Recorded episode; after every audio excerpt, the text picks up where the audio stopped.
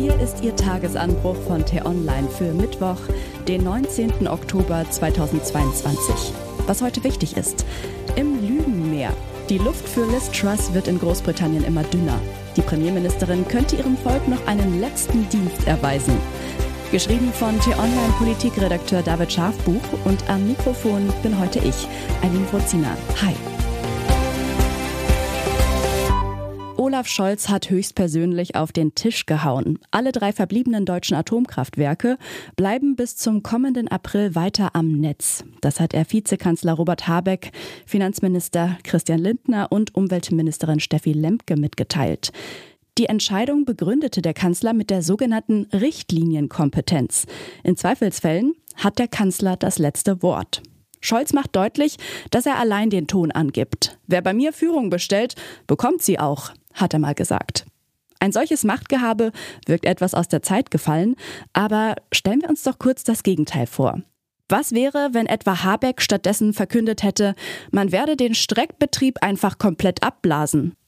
Oder Lindner hätte verkündet, dass nicht nur die drei Atomkraftwerke bis 2024 weiterlaufen, sondern dass möglicherweise auch schon abgeschaltete AKW wieder ans Netz gehen, während Olaf Scholz schweigt und zusieht. Absurd, oder? Nun, so absurd ist es dann doch nicht. Dafür reicht ein Blick nach Großbritannien. Dort wollte Liz Truss seit Monaten Steuerentlastungen durchsetzen. Noch im September versprach die Premierministerin der Bevölkerung die größte Steuersenkung seit 50 Jahren. Doch dazu kommt es nun doch nicht. Nach massiven Widerständen blies Truss ihre Pläne kurzerhand wieder ab. Das teilte sie aber nicht persönlich mit, sondern schickte ihren neuen Schatzkanzler Jeremy Hunt vor. Dessen Vorgänger hatte Truss noch am Freitag gefeuert, weil er nämlich genau das ausführen wollte, was die Premierministerin so lange versprochen hatte. Spätestens jetzt war jedem in Großbritannien klar, wer bei Truss Führung bestellt, bekommt stattdessen Murks. Es ist ein weiterer merkwürdiger Tiefpunkt in der britischen Politik, seit sich das Volk 2016 für den Brexit entschied. Was soll Großbritannien mit einer Premierministerin, die ihren zentralen Programmpunkt nicht halten kann, fragen sich mittlerweile nicht nur politische Beobachter. Nüchtern betrachtet war die Kehrtwende richtig.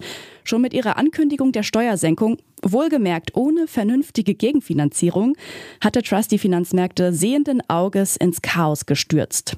Wochenlang hatten Experten davor gewarnt, doch die Premierministerin stellte sich taub. Wachstum, Wachstum, Wachstum lautete ihr Credo angesichts der schweren Rezession, vor der Großbritannien steht. Der Ursprung dafür wiederum liegt auch im Brexit. Sicher egal, ob mit oder ohne EU, auch in Großbritannien hat der Ukraine-Krieg einen gewaltigen Anteil daran, dass dort die Preise für Lebensmittel, Gas und Strom in die Höhe schnellen. Aber die Kampagne des EU-Ausstiegs legte den Grundstein dafür, dass die konservativen Tories bewusst den Blick für die Realität verloren haben und das Volk mit immer neuen Unwahrheiten täuschen. Es begann mit einem gewissen Boris Johnson, der 2016 in einem roten Bus durch seine Heimat fuhr und hinausposaunte, dass die Briten der EU jede Woche 350 Millionen Pfund zahlten. Experten wiesen schon damals darauf hin, dass es sich um eine glatte Lüge handelte. Es wurde trotzdem zum Modus operandi der regierenden Konservativen, denn die Unwahrheiten brachten Johnson an die Macht und viele Brexit-freundliche Medien sahen gerne darüber hinweg. Johnson änderte später seine Aussagen, indem er weiter log. Tatsächlich seien die Abgaben an die EU sogar noch höher. In Wahrheit waren sie dagegen deutlich niedriger. In anderen europäischen Ländern ist der EU-Austritt längst ein Scheinriese geworden, selbst unter den härtesten EU-Feinden. Marine Le Pen in Frankreich, Giorgia Meloni in Italien oder Jimmy Åkesson in Schweden. Je näher die Rechtsextremen der Macht kommen, desto kleiner scheint ihr Interesse daran zu sein, die EU tatsächlich zu verlassen. Der Brexit hat jedem deutlich gemacht, was auf dem Spiel steht. Nur die britischen Politiker scheinen das als allerletzte zu merken.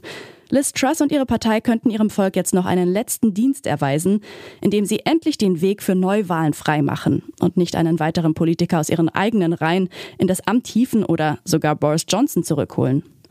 Nach allen Umfragen würden die Tories an den Urnen krachend verlieren. Nach sechs Jahren Irrfahrt hätten sie das mehr als verdient. Schönbohm ist freigestellt.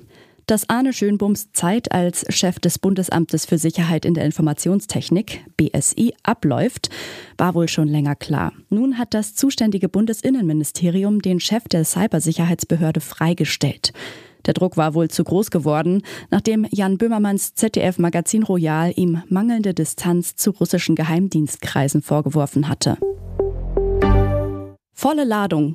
Ohne mehr Ladestellen kommen nicht mehr Elektroautos auf die deutschen Straßen. Welche Strategie die Bundesregierung fährt, teilt heute Verkehrsminister Volker Wissing in seinem Masterplan Ladeinfrastruktur mit. Anschließend hat der FDP-Mann aber noch einen weiteren wichtigen Termin vor sich. Am Nachmittag stellt er sich den Fragen der Abgeordneten im Bundestag wo die Steuern hinfließen. Mehr als 830 Milliarden Euro Steuergeld hat der deutsche Staat im vergangenen Jahr eingenommen. Doch nicht immer wird das Geld sinnvoll eingesetzt, meint der Bund der Steuerzahler. Der Verein stellt heute sein Schwarzbuch vor, in dem 100 Fälle vermeintlicher Steuerverschwendungen aufgelistet sind. Buchmesse beginnt. Mit rund 4000 Ausstellern aus 95 Ländern öffnet die Frankfurter Buchmesse heute für das Fachpublikum. Das Ehrengastland heißt in diesem Jahr Spanien, aber auch die Ukraine wird eine große Rolle spielen. Am Donnerstag hält Volodymyr Zelensky eine Videoansprache. Am Samstag ist seine Frau Olena Zelenska zugeschaltet. Das war der T-Online-Tagesanbruch, produziert vom Podcast Radio Detektor FM. Uns gibt's auch morgen wieder und am Wochenende mit einer Diskussion zu einem der wichtigsten Themen der Woche. Abonnieren Sie den Tagesanbruch doch, dann verpassen Sie keine Folge. Vielen Dank fürs Zuhören und Tschüss.